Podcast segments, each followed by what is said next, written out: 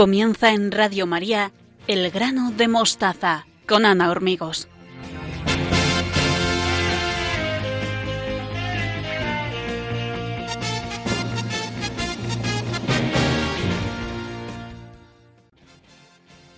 Sean todos bienvenidos.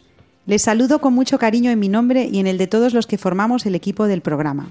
Estamos encantados de compartir estos momentos con todos ustedes, los que nos escuchan en directo y los que nos siguen a través de los podcasts. Estamos en Twitter, Facebook e Instagram en la dirección arroba elgranomostaza.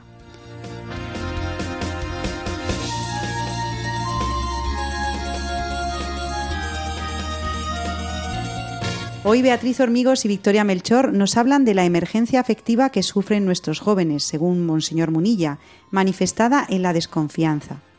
Belén Herrero nos descubre el origen etimológico de la palabra menos, y Luis Manuel Caraballo nos explica a los autores ilustrados, en este caso Montesquieu. Hemos preparado estos temas con mucha ilusión para todos ustedes, así que esperamos que se queden con nosotros en los próximos minutos en el programa número 102 decimocuarto de la octava temporada.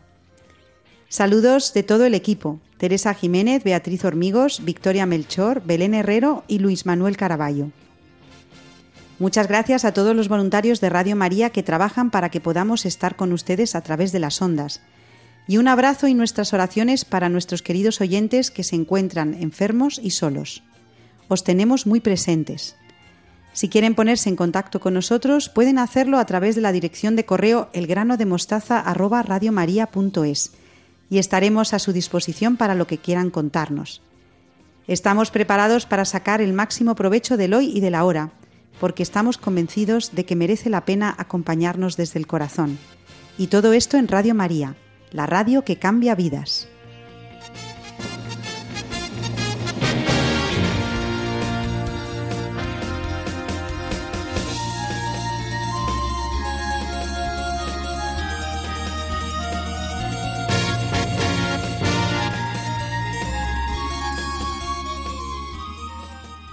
Me acompañan para abrir el programa de hoy mis queridas colaboradoras Beatriz Hormigos y Victoria Melchor. Buenas noches, ¿cómo estáis?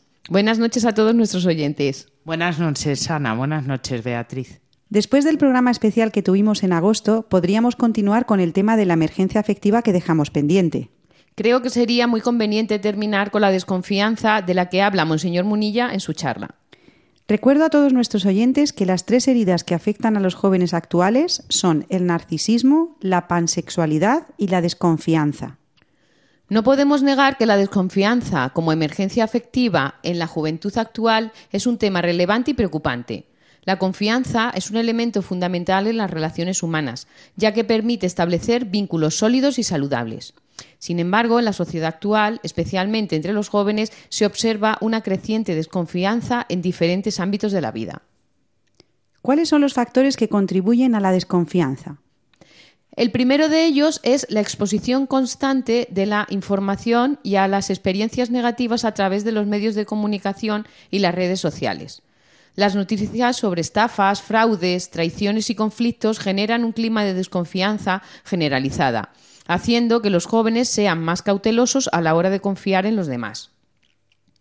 En segundo lugar, sería el desarrollo de las nuevas tecnologías que ha cambiado la forma en que nos relacionamos. Las interacciones a través de las pantallas y redes sociales a menudo carecen de la calidez y de la sinceridad que se encuentran en las relaciones cara a cara. Esto puede generar desconfianza, ya que es más difícil interpretar las intenciones y los sentimientos de los demás en un entorno virtual. Por eso yo creo que es muy necesario cuidar mucho las noticias que escuchamos, que leemos o que, o que incluso vemos, y sobre todo los jóvenes más. Yo creo que a, nuestros jóvenes hay que darles un criterio para, para, saber qué es ese tipo de noticias, si son verdaderas o, o no. Es cierto que parece que todo es malo todo nos lleva a la desconfianza en las, en las noticias, pero bueno, no tendría por qué ser así porque no son todas malas, pero sí que se mete ahí lo que decía Beatriz de la desconfianza y también de la desesperanza. Y, eso influye, ese entorno que, que se produce a través de las redes sociales a mí me llama muchísimo la atención en los jóvenes cómo confían más en lo que eh, escuchan, ven, oyen, leen a través de una red social antes que el criterio que le dan sus padres o sus educadores o los profesores o los maestros. La verdad es que eso siempre me ha llamado la atención. Por tanto, yo creo que aquí los padres y los educadores tenemos que meter ese, ese criterio certero para nuestros jóvenes. Me imagino que las vivencias negativas también influyen en la desconfianza. Es cierto que si los jóvenes han experimentado traiciones o decepciones en el pasado, es posible que desarrollen una actitud generalizada de desconfianza como mecanismo de autodefensa. Muchas veces fallamos los adultos, que somos los modelos de confianza en la vida de los jóvenes. Además, las dinámicas familiares y sociales pueden influir en la forma en que los jóvenes aprenden a confiar en los demás. Como consecuencia, la desconfianza afectiva puede afectar negativamente a los jóvenes puede dificultar el establecimiento de relaciones sólidas y significativas, tanto a nivel personal como profesional. También pueden generar ansiedad, aislamiento y dificultades para expresar emociones y necesidades. La falta de confianza puede limitar las oportunidades de crecimiento y de desarrollo personal. Incluso fijaos que esta desconfianza puede en ocasiones impedir que se sea educado correctamente. Y hago este comentario porque muchas veces bueno, yo por lo menos en mi caso he comprobado en, los alumnos cómo te rebaten determinadas cosas o no se fían de lo que tú dices.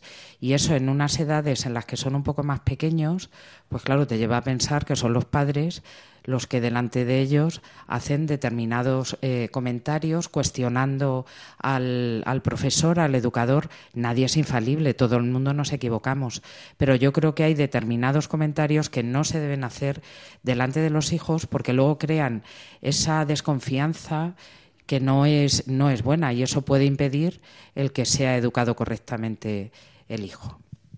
¿Y qué podemos hacer para promover la confianza? Ante todo, es fundamental dar una educación integral a nuestros jóvenes. Esto significa trabajar porque tengan una buena educación emocional. Las emociones bien integradas en la persona ayudarán a los jóvenes a desarrollar habilidades de comunicación, empatía y resolución de conflictos. También es importante fomentar la transparencia, la honestidad y la responsabilidad en las relaciones interpersonales. Además, es fundamental generar espacios seguros y de confianza donde los jóvenes puedan expresarse libremente, compartir sus experiencias y establecer, conexiones significativas con los demás. El fortalecimiento de la confianza en sí mismo y en los demás es un proceso gradual, pero esencial para el bienestar emocional y las relaciones saludables de los jóvenes. Qué importante lo que dices, Beatriz, de esa educación emocional en nuestros jóvenes y a la vez integral. Yo creo que en esto hay que empezar eh, con ese tipo de educación desde que son pequeños y sobre todo los padres deben acompañar y educar a los a los hijos en ese en ese respecto cuando son pequeños sobre todo que tengan la figura de apego porque eso va a ser muy importante para luego establecer las bases y las raíces de los, de los jóvenes, en el sentido que se pueda dialogar con, con, ellos, como decía Beatriz, buscar espacios en los que los jóvenes se puedan expresar y puedan hablar de lo que realmente sienten y de lo que eh, tienen también en, en, su cabeza, porque muchas veces no, no entienden qué es lo que les está pasando. Y un adulto que ya ha pasado por eso es el que mejor le puede le puede entender y sobre todo fortalecer, porque esos miedos muchas veces son, son irreales y yo creo que los padres y los educadores deben dar una seguridad. Tienen que ver en el adulto alguien seguro y de confianza al que se pueden eh, acercar. También mm, de esos espacios que, que hablábamos, en, el que, en los que los jóvenes se sientan seguros, pues este verano, por ejemplo, hemos tenido ocasión de, de ver y de comprobar cómo los jóvenes, creo que han sido un millón y medio, dos millones de jóvenes, acudían a Portugal a la Jornada Mundial de la Juventud convocados por el Papa. Pues en ese espacio en el que eh, hay una juventud mm, sana, que se divierte de una forma eh, sana, sin ningún tipo de, de otros aditivos, dejémoslo ahí y, que hay gente que piensa como ellos, aunque piense distinto, pero están en, un ambiente en el que se favorece ese diálogo. Yo creo que este tipo de, encuentros o de, o de, situaciones habría que fomentarlos dentro de los, de los jóvenes con un tiempo dedicado especialmente para ellos, en el que eh, escuchen charlas que sean interesantes. Por ejemplo, Monseñor Munilla ha dado unas charlas impresionantes durante la JMJ. Están en YouTube, las pueden ver y seguir y escuchar otra vez y ponerlas a sus, a sus hijos porque son muy, muy interesantes. Y de ahí, bueno, pues eh, fomentar ese, ese diálogo y hablar con ellos. Me da la sensación de, según os estoy oyendo hablar, que la confianza y la desconfianza están separadas por una línea muy fina.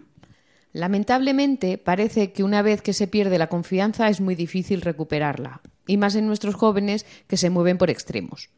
Es cierto que la confianza y la desconfianza son dos conceptos opuestos, pero estrechamente relacionados en el ámbito de las relaciones humanas. Vamos a explicar a nuestros oyentes algunas formas en las que se relacionan entre sí. En primer lugar, tenemos la, la polaridad. La confianza y la desconfianza se encuentran en polos opuestos de un espectro. La confianza implica creer en la integridad, la sinceridad y las buenas intenciones de otra persona o entidad, mientras que la desconfianza implica dudar, sospechar o cuestionar esas mismas características. Yo creo que esto es algo fundamental, este aspecto de la confianza, tanto, tanto en los padres como en los hijos, como en los educadores, con los alumnos pues es algo básico, incluso también entre padres y, profesores, porque la comunidad educativa empieza en la familia, pero una vez que se llevan al colegio, todos formamos parte de esa comunidad educativa, la familia, los alumnos y los profesores.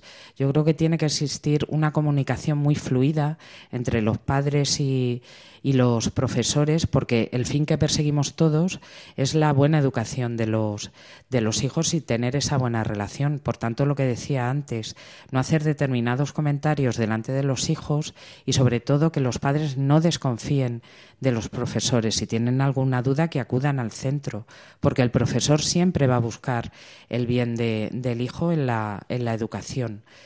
Y bueno, yo muchas veces eh, yo doy clase en, primaria y hay veces que a, los alumnos les digo, voy a hacer esto, me fío completamente de vosotros, sé que vais a ser responsables para realizar esta tarea o si me tengo que ausentar un momento de, la clase, del aula, eh, igual, siempre poniendo ese punto de confianza en ellos, que es algo muy básico, pero para su edad eh, sería así.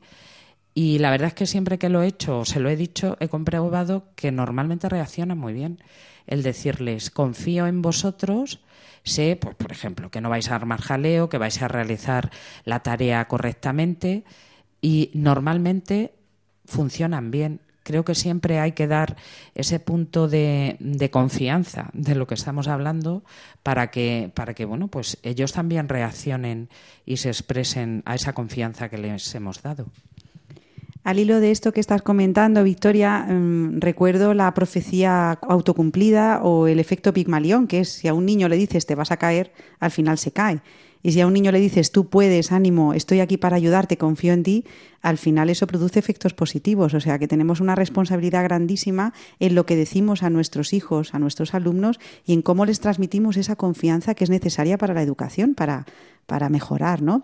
Bueno, pues por lo que más, por lo que vamos viendo, la confianza siempre pone el acento en una relación interpersonal. Bueno, la confianza es un elemento fundamental de la convivencia. Confiamos continuamente, aun sin darnos cuenta de que estamos confiando. En la comida que compramos, en el médico que nos trata, en el coche que conducimos, en el respeto a las normas de circulación, por ejemplo. Sin confianza no podríamos vivir. Por eso la confianza y la desconfianza pueden interactuar entre sí en una relación recíproca. La confianza puede generar más confianza a medida que las personas experimentan relaciones positivas y satisfactorias. Por otro lado, la desconfianza puede perpetuarse y aumentar a medida que las personas se enfrentan a traiciones o experiencias negativas. Es cierto que de una mala experiencia o una experiencia negativa, eso mm, puede traumatizar al, joven de tal manera que se encierre en sí mismo y no seamos capaces de, de hacerles salir de esa situación. Y claro, esto tanto en, principalmente en casa, pero también en el colegio, pues es complicado porque vemos cómo esa persona está sufriendo. Entonces, yo entiendo que hay veces que, eh, bueno, pues que te pueden sacar de un poco de tus casillas, sobre todo en la adolescencia, porque es una edad complicada, como ya hemos comentado muchas veces, y los padres, pues bueno, puedes tener el pronto, pero sí que es verdad que yo creo que lo que tenemos que hacer con los jóvenes es sobre todo escuchar e intentar dialogar, aunque se haya discutido antes o incluso les hayamos regañado o castigado, siempre terminar con el, con el diálogo y haciéndole ver. Creo que para el adolescente es, bueno, para cualquier persona, es fundamental el decirte, a pesar de esto, a pesar de tu error, yo te quiero. Y como te quiero y quiero tu bien, vamos a hablar el por qué te has equivocado, el por qué has hecho esto. Es complicado porque, claro, los oyentes podrán decir, sí, sí, pero cuando el hijo te viene contestando o no te obedece o te da voces o incluso te insulta, es muy fácil decirlo así. Y, sí, yo lo, yo lo sé porque hay veces que se, se, pierde la paciencia, pero creo que tenemos que intentar llegar a eso precisamente para que el joven, para que el adolescente no se cierre, porque si en nosotros, en los padres, en los educadores no encuentra respuesta, lo va a buscar en otro sitio. Y esa desconfianza que ha generado en nosotros va a buscar la confianza que le falta en otro tipo de, personas o de situaciones. Hablábamos antes de las redes sociales y claro, eso es muy peligroso. El hijo tiene que tener confianza lo primero en sus padres. No somos amigos de los hijos y el profesor no es amigo de sus alumnos, pero sí que tiene que ver en nosotros a una persona en la que pueda tener una confianza total. Me imagino que la confianza también se basa en la aceptación de que todos nos podemos equivocar. Por supuesto, y con eso hay que contar. Pero no podemos olvidar que durante nuestra vida vamos construyendo nuestras vidas sobre bases sólidas o inestables. De ahí que hablemos de la dinámica de construcción y erosión. La confianza puede construirse a lo largo del tiempo mediante la demostración constante de comportamientos honestos, cumplimiento de promesas y respeto mutuo. Sin embargo, la desconfianza puede erosionar rápidamente la confianza, especialmente en casos de mentira, traiciones o incumplimiento de expectativas. Sí, aquí yo creo que, ante esto lo que tenemos que aplicar es el, perdón. Cuando le preguntaban a, a Jesús, Maestro, ¿cuántas veces tenemos que perdonar? Pues hasta 70 veces 7, ¿Qué quiere decir siempre. Yo creo que siempre hay que perdonar el, error, siempre. Y lo que decía antes, intentar que esa desconfianza no vaya más y se genere siempre eh, pues una, confianza, una confianza plena. Pero también es muy importante perdonar, porque si a un alumno, a un hijo no le perdonamos, eso va a generar ese sentimiento de desconfianza, lo que decía Beatriz, que va a ir erosionando cada vez más pues ese acercarnos al otro en el que teníamos puesta nuestra confianza total y ya si no perdonamos, si ven nosotros una actitud de retraimiento o incluso de, acusación.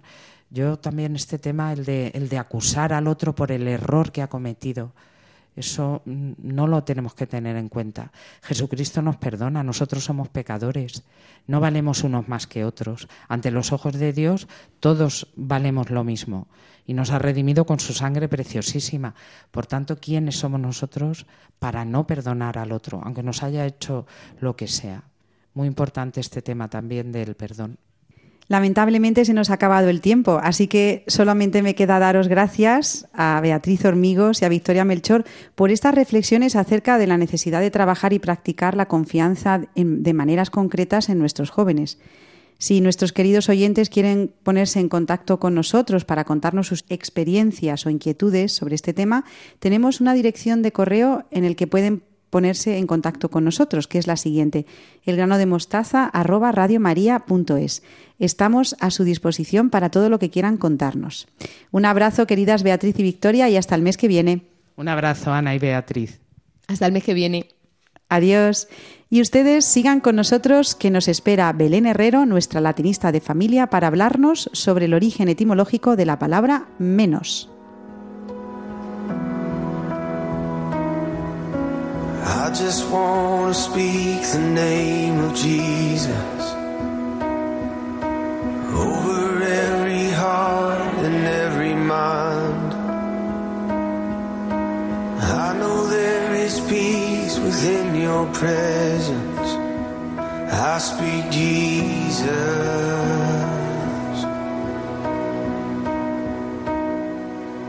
I just want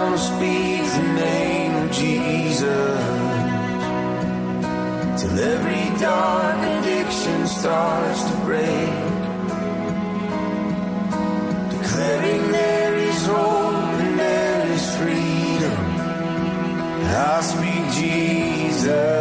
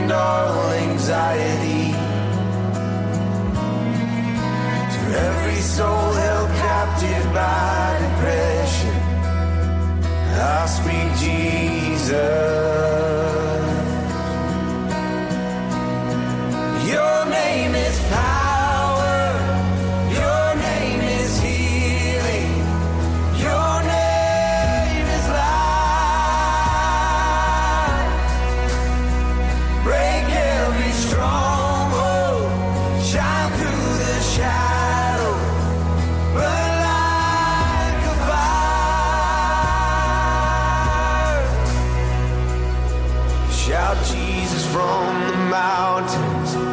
Jesus in the streets.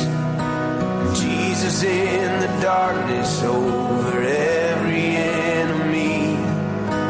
Jesus for my family. I speak the holy name, Jesus.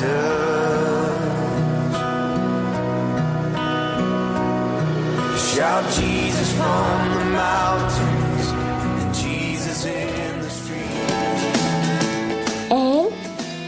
grano de mostaza.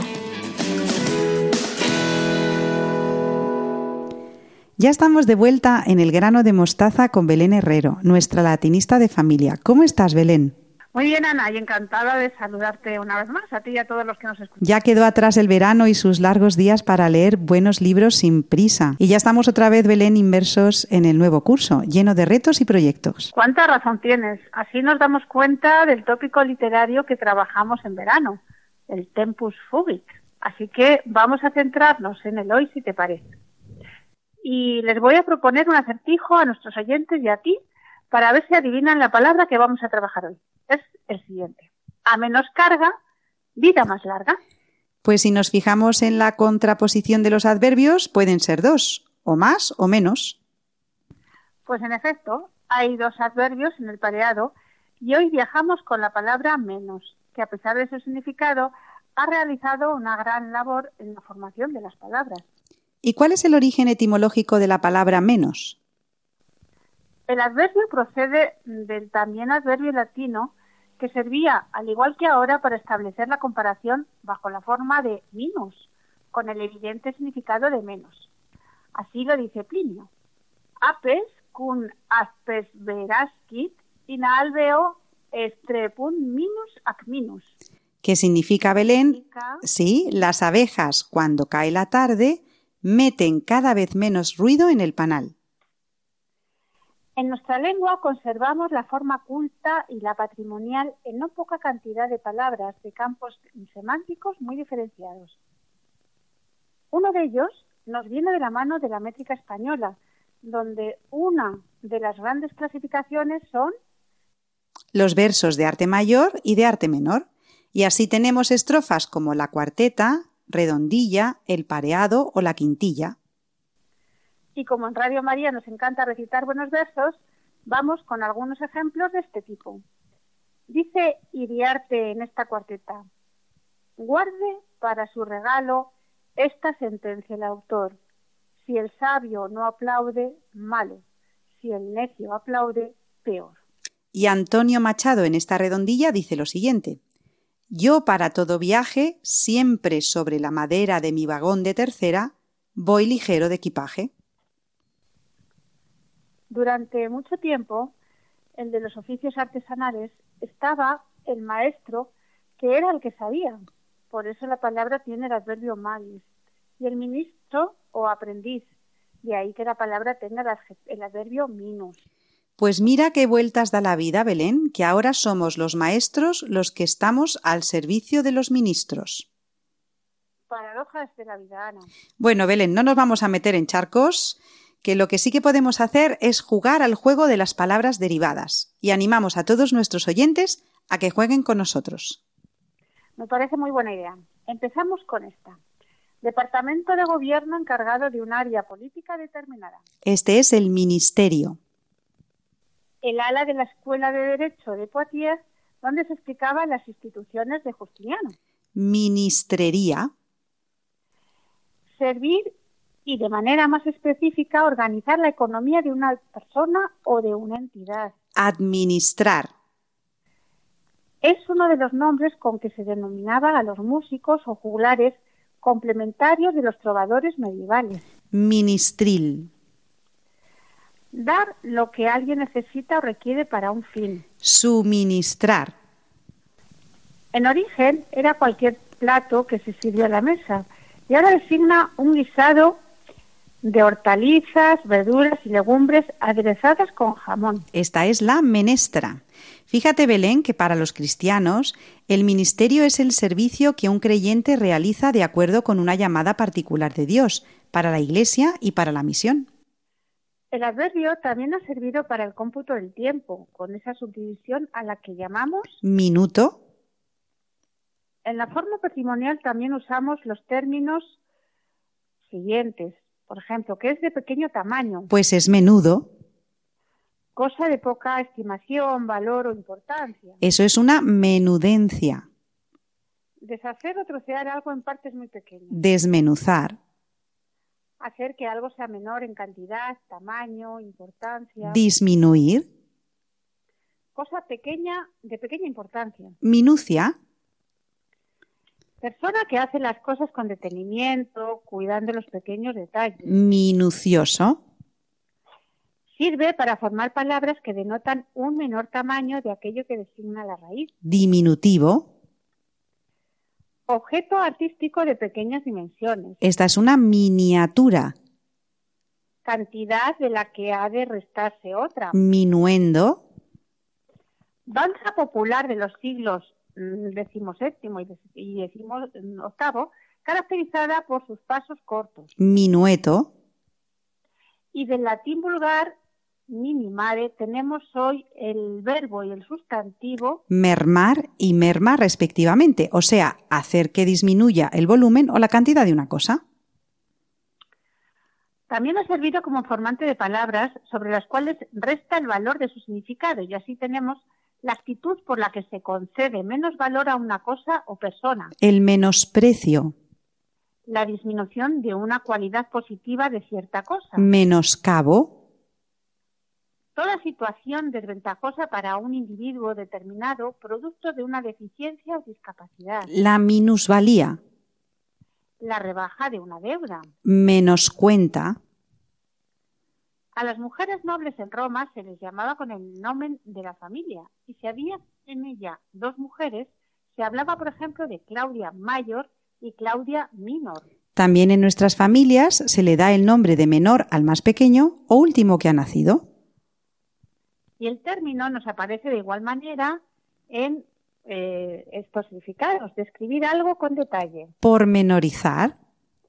Isla del archipiélago de las Baleares, llamada así por oposición a Mallorca, que es la más grande. Pues esta tiene que ser Belén Menorca. Parte de un conjunto o grupo que representa el porcentaje menor. La minoría. disminuir la cantidad, el tamaño o la intensidad de una cosa. Aminorar. Tenemos el término en nuestros alfabetos, la famosa minúscula, que por oposición a la mayúscula tiene menor tamaño y generalmente forma distinta.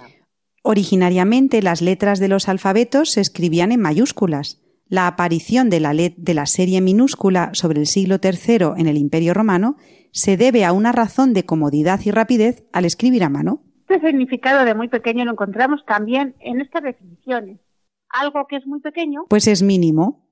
Con el mismo significado que la voz anterior. Minúsculo. Tendencia a reducir a lo esencial, a despojar de elementos sobrantes. El minimalismo. Reducir al mínimo. Minimizar. Tendencia a reducir cuanto sea posible el número de hechos y doctrinas impuestos a la fe de los fieles y que estos deben creer. El minimismo. Mínimo, religioso de San Francisco. Minimita.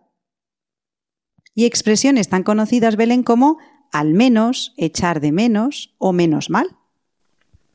Más o menos, lo de menos, menos es más. Bueno, Ana, pues después de este pequeño recorrido nos vamos a despedir como hemos empezado, con unos versos de arte mayor ahora no, de arte menor, perdón, que no menores, los que canta el Mester de Juglaría y que me cantaba también mi madre, seguro que a ti la tuya, en el bonito romance del Conde Olinos. Un abrazo para todos y hasta pronto. Bueno, pues muchísimas gracias, querida Belén Herrero, por recordarnos que menos es más en la vida y que lo simple nos ayuda a centrarnos en lo importante.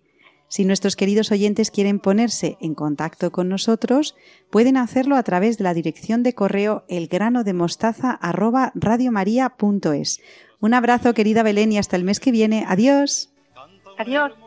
¿Les está gustando el programa de hoy? Pues no se muevan porque todavía falta la sección de historia para familias de la mano de Luis Manuel Caraballo, que hoy nos explica los autores anteriores a la Revolución Francesa, en este caso Montesquieu. Bebe mi caballo, bebe, Dios te me libre de mal, de los vientos de la tierra y de las furias del mar, de los vientos de la tierra y de las furias del mar.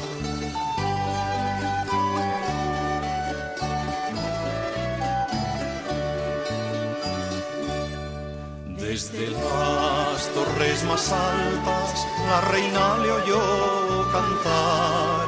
Mira hija cómo canta la sirena de la mar. Mira hija cómo canta la sirena de la mar. No es la sirenita madre que esa tiene otro cantar, que es la voz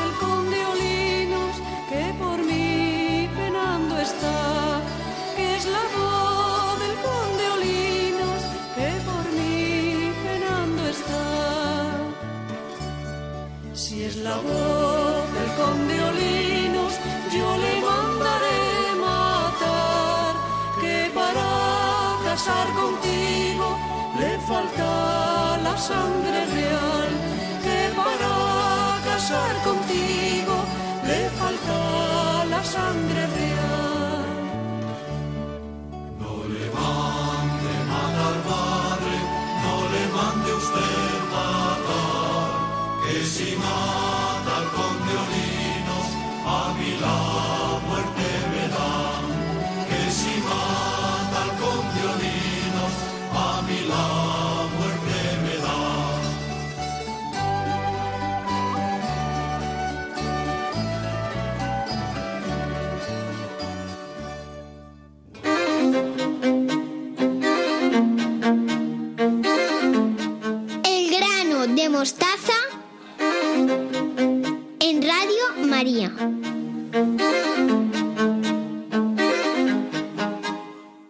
Aquí seguimos con todos ustedes en el grano de mostaza de Radio María.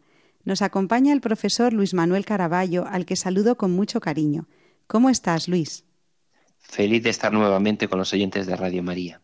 En el programa del mes de agosto estuvimos reflexionando sobre las fuentes ideológicas de donde bebieron los padres de la Revolución Francesa, de Kant y del origen anticristiano del movimiento revolucionario. ¿Qué te parece si seguimos trabajando por esta línea? Me parece bien, empezamos. Los principales exponentes de la Ilustración francesa son Denis Diderot, escritor, filósofo y autor de la enciclopedia, junto con Jean Le Ron d'Alembert y los archiconocidos François-Marie Arouet, llamado Voltaire, y Jean-Jacques Rousseau, aunque suizo de nacimiento, y Charles-Louis de Secondat, barón de Montesquieu. Todos ellos repetidamente cintados, pero poco leídos. Hoy en día casi nadie se atreve a criticarlos y el hecho de exponer una opinión desfavorable sobre su obra o su vida viene inmediatamente seguido por reproches de cualquier tipo ya que siempre se presentan como autores de grandes ideales que logran grandes avances para nuestra sociedad. Sin embargo, veremos que tanto ellos como sus ideas tienen un lado no tan luminoso y, por supuesto, todos ellos tienen en común un odio acérrimo hacia la Iglesia Católica. Los primeros que vamos a estudiar son los llamados enciclopedistas. Se les llama así por ser los autores de una colección de libros llamada este, con este nombre porque nace con la idea de recoger todo el conocimiento de su tiempo en una sola obra literaria. ¿Y cuándo comienza esta obra un tanto pretenciosa, si me permites el adjetivo? Sí, todos los llamados ilustrados son bastante pretenciosos. Esta obra, la enciclopedia, se inició en 1751, con Diderot como director y de Alembert como su principal colaborador, aunque también escribieron artículos Voltaire y Rousseau. A modo de anécdota, podemos decir que con Rousseau no hubo mucho entendimiento, y casi todos sus compañeros terminaron enemistados con él. Como hemos visto otras veces al hablar de la Ilustración, lo primero que nos encontramos es la idea de estar realizando una novedad absoluta, un avance único y extraordinario para la humanidad, que hasta entonces había vivido en oscuridad. Sin embargo, la idea de recoger todo el conocimiento humano en una colección de libros es algo que se había hecho ya desde la antigüedad, aunque hasta el siglo XVI no se llamaba enciclopedia. Así, en la época de Aristóteles o la historia natural de, Plinio, en las épocas griega y romana, pueden ser consideradas enciclopedias. De hecho, hay un, un, escritor enciclopedista del siglo VII que escribió un compendio de saberes cuya vigencia se mantuvo hasta el siglo XIII. Su nombre es San Isidoro de Sevilla, autor de las etimologías. No podemos olvidar a ilustres españoles como Raimundo Lulio, con su árbol de la ciencia, o ya en el siglo XVI a Luis Vives, que escribe varios compendios de conocimiento. Como era común en los ilustrados, todas ellas terminaron convenientemente olvidadas en ese momento y poco mencionadas en épocas posteriores. Decías antes, Luis, que estos autores tenían en común el odio a la Iglesia Católica. Es cierto, los enciclopedistas de la Ilustración tienen opiniones muy sesgadas y llenas de prejuicios que vuelcan en sus obras, sobre todo hacia la Iglesia Católica, a la, que consideran su enemigo. No hay que olvidar que Diderot fue ateo convencido, algo extremadamente raro en, aquella época, y la mayor parte de los autores se declaraban deístas, por lo que creían en la existencia de un Dios personal, pero sin iglesia. Como consecuencia de esto, dudaban de los hechos que narraba la Biblia y cuestionaban la, validez de la fe, los milagros, la revelación divina, la resurrección. También criticaban las procesiones, los monasterios y abogaron por el laicismo dentro de la educación. El blanco de todos sus reproches era la orden que en ese momento tenía la mayor importancia, los jesuitas. El director de la enciclopedia, Denis Diderot, es uno de los más críticos con la Iglesia Católica. En una de sus obras más conocidas, cuyo título es La religiosa, trata sobre la historia de una joven de 17 años que es internada en un convento de clausura por decisión de sus padres y contra su voluntad. En el libro, Diderot retrata a las religiosas como personas sin fe, frustradas y malvadas, que propinan todo tipo de malos tratos a la protagonista y la someten a humillaciones. Pero los prejuicios de esta enciclopedia, que siempre se nos cita como un gran avance del conocimiento, no solo se queda en la Iglesia, sino también en muchos aspectos puede tratarse de, con temas que parecen racistas o al menos xenófobos. Así, por ejemplo, en lo que se refiere a nuestro país, el texto que forma parte del tercer volumen de la enciclopedia y cuyo autor es Masón de Morbellier, nos invita a reflexionar sobre el papel de España en la historia de la humanidad. Y dice así, España tal vez sea la nación más ignorante de Europa. Las artes, las ciencias, el comercio se han apagado en esta tierra. ¿Qué se debe a España? Y desde hace dos siglos, desde hace cuatro, desde hace diez, ¿qué ha hecho por Europa? nada le debe. En el pontificado de Clemente XIII, antes de quedarse concluida la enciclopedia y viendo el cariz que tomaba la misma, fue puesta en el índice de los libros prohibidos.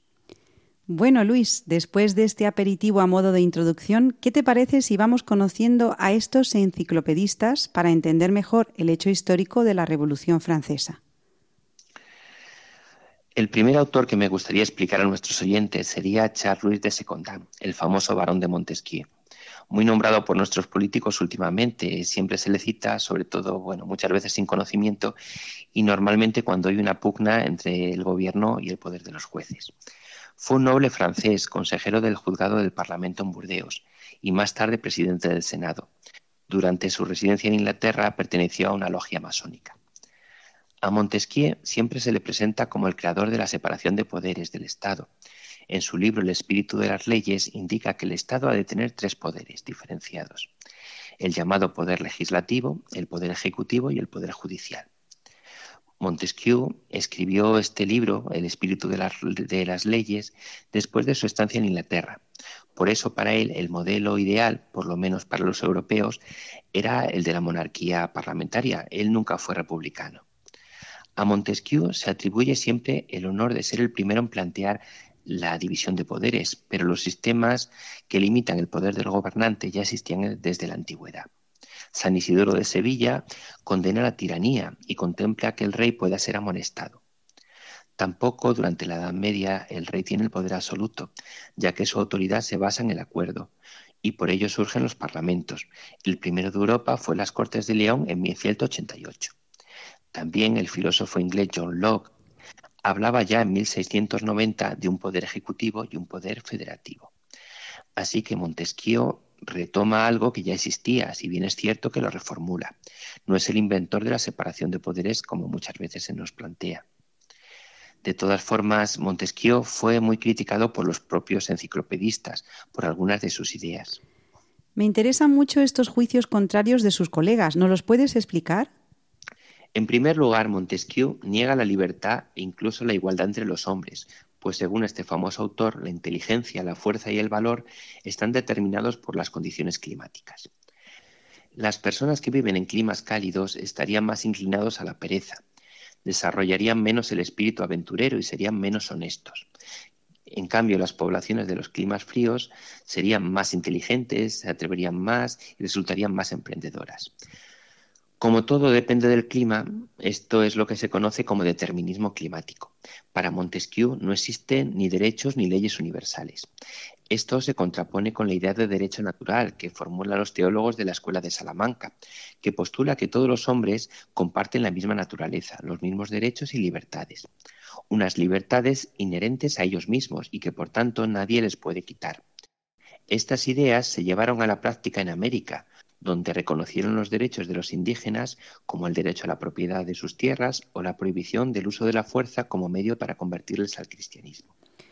Estoy escuchándote ahora, eh, Luis, y en cierta manera hoy también vivimos en un determinismo climático, ¿verdad? En cierto modo así es, Ana. Por supuesto, la Iglesia está preocupada por la degradación que sufre nuestro planeta. Así el Santo Padre, en su encíclica Laudato Si, afirma que el cambio climático representa uno de los principales desafíos actuales para la humanidad. No olvidemos que la Tierra es un don divino y como tal debemos cuidarla. Aunque la Santa Sede enfatiza que este cuidado de la naturaleza no puede ir en detrimento del ser humano, sobre todo de los más pobres o de los más necesitados. También el problema surge cuando, como estamos viendo muchas veces, se aprovecha, unas ideas que son loables para añadir otra serie de propuestas que en principio nada tienen que ver con el cuidado de nuestro planeta. Y esto es lo que la Santa Sede rechaza.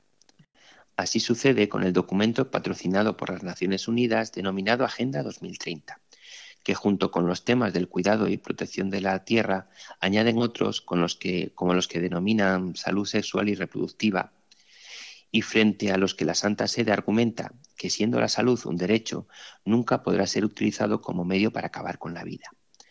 También en esta Agenda 2030 se incluyen temas sobre la llamada ideología de género y otros muchos temas de marcado sesgo ideológico político, con los que la Iglesia muestra su desacuerdo. El Papa Francisco también alerta sobre el riesgo del totalitarismo, que promueve la idea de una intolerancia respecto al que no se adhiera a pies juntillas a todas estas propuestas supuestamente progresistas. Volviendo a nuestro tema, Luis, Montesquieu no pensaba que todos los hombres eran iguales. Y en cuanto a la religión, ¿cuál era su parecer? Montesquieu no cree en la revelación, pues piensa que las leyes civiles deben corregir todo aquello que considere errores de las religiones, si así los gobernantes lo creen necesario. Pues para él la religión tiene que ser usada como una herramienta política más por parte de las autoridades. Así, cuando habla de los dogmas de cualquier religión, dice que no importan si son verdad o son mentira, simplemente lo importante si son útiles para el gobierno.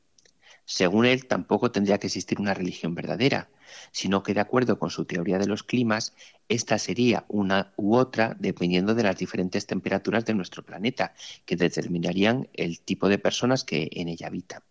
Por todo ello, no podía ser de otro modo, el espíritu de las leyes fue incluida en el índice de la Inquisición ya en 1751. Quizá también, Luis, como pasa con la enciclopedia, habría que hablar de prejuicios hacia nuestro país, hacia España, ¿verdad? De hecho, en sus cartas persas, Montesquieu describe a los españoles como personas que usan 10 horas al día solamente para estar sentados en una silla. También habla de que tal vez se hallará eh, ingenio y juicio en los españoles, pero no se pueden buscar en sus libros. Pues comenta que si se entra en una de las bibliotecas con libros de autores españoles, parece que lo que han escrito nuestros compatriotas ha sido compuesto por algún secreto enemigo de la razón humana. Y en referencia al Quijote, decía que era el único bueno, ya que ridiculiza a todos los demás libros. Como consecuencia, el escritor José Cadalso realizó una defensa de nuestro país en contra de estos prejuicios en su obra Defensa de la Nación Española contra la Carta Persa número 78 de Montesquieu. Bueno, Luis, pues muchísimas gracias. Parece que hemos llegado ya al final de esta sección tan interesante sobre historia para familias. Y te quiero dar las gracias en nombre del programa y de todos los oyentes por presentarnos a esta figura icónica de la Ilustración a través de sus pensamientos, a Montesquieu. ¿Podrías, para terminar, recomendarnos algún libro o alguna película con el fin de acercarnos más a este autor y a su contexto histórico? Me gustaría hablar de una película que se acaba de estrenar. Se trata de Vencer o Morir, dirigida por Vicente Montez, y que es la primera película producida por Puy de Fou Films. Seguro que nuestros oyentes han visitado alguna vez su parque temático situado cerca de la ciudad de Toledo. Bueno, pues es la misma empresa que ha patrocinado la película. ¿Y de qué trata esta película, Luis? Los espectadores podrán ver la resistencia católica a los desmanes de la Revolución Francesa en la región de la Vendée entre los años 1793 y 1794. Un acontecimiento histórico que ya hemos tratado aquí, en Radio María. Este suceso es conocido como el primer genocidio de la era moderna, pues, considerado, pues es considerado por muchos historiadores un ejemplo del intento por parte del gobierno revolucionario de acabar con todo un sector de la población, sin importar si se trataba de mujeres, de hombres o de niños, simplemente por el hecho de oponerse al movimiento anticatólico y a la persecución del clero fiel al papado. Es una película valiente que trata un tema hasta hace poco tabú y que expone algo de lo que hemos hablado antes, la intolerancia. Recordamos las palabras del Papa sobre la libertad frente a las opiniones contrarias al pensamiento dominante. Quizá por eso uno de los lemas con los que se promociona la película es la lucha por la libertad no ha hecho más que empezar. Bueno, pues esperamos que nuestros oyentes puedan ver esta película tan interesante, Vencer o Morir. Y ya solo me queda darte las gracias a ti, Luis Caraballo, por estas ideas acerca de la necesidad de estudiar historia en familia y, en este caso, los enciclopedistas y Montesquieu. Si quieren preguntar alguna cuestión al profesor Caraballo, tenemos una dirección de correo en la que estaremos encantados de ponernos en contacto con ustedes. Es la siguiente, se la recuerdo, elgrano de mostaza Muchas gracias, Luis. Hasta el mes que viene y un abrazo. Adiós. Hasta el mes que viene, Ana, y a los oyentes de Radio María. La Convención Nacional ordena alistar a 300.000 hombres para combatir en la frontera del Este. ¡La paz! ¡No! ¡La guerra! Hermano, no puedes ignorarles. Necesitan un líder. Un líder que conozca el arte de la guerra. ¡A muerte! después de incendiar toda la bandera. Ahora nos toca a nosotros. Ellos no son de aquí, nosotros sí.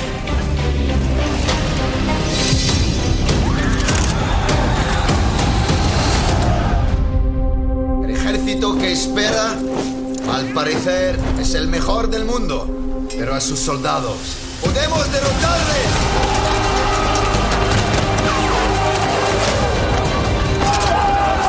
Nos adormeció con promesas, eso hizo. Pero ¿por qué no es posible la paz?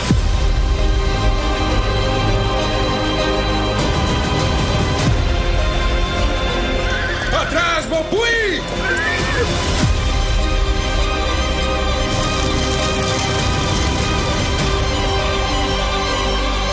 Haz lo que quieras. ¡Pero tráemelo aquí! ¡Retirada!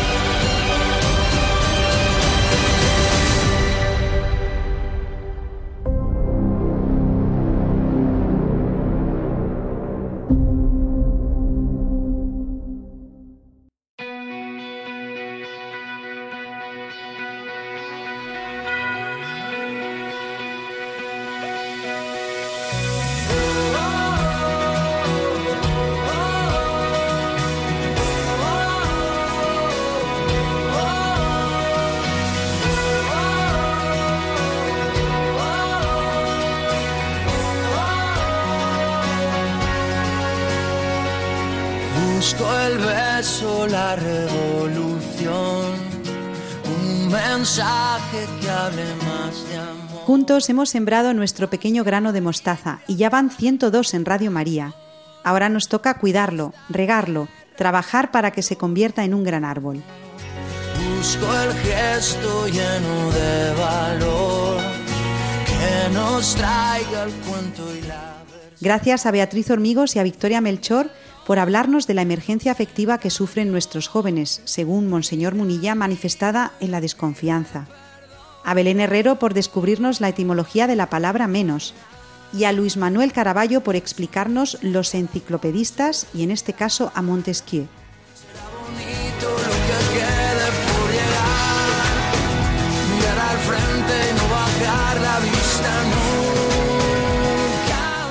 Nosotros nos vamos hasta el próximo 25 de octubre de 2023 con una nueva temporada del grano de mostaza.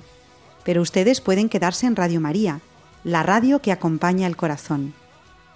Seguimos a su disposición en la dirección de correo elgranodemostaza@radiomaria.es. Si desean recuperar el programa de hoy para volver a escucharlo o compartirlo, pueden hacerlo en la página web radiomaria.es en la sección podcast, escribiendo el nombre de nuestro programa El grano de mostaza.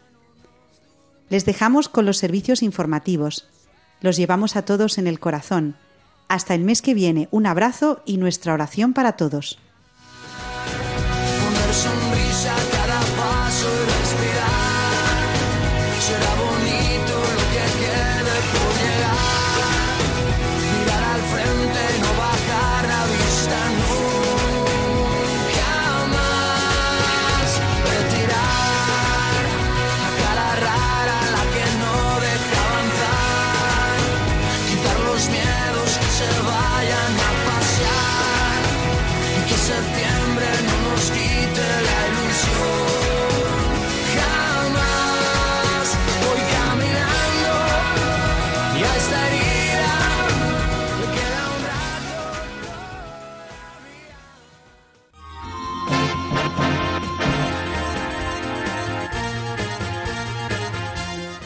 Han escuchado El grano de mostaza, un programa dirigido por Ana Hormigos.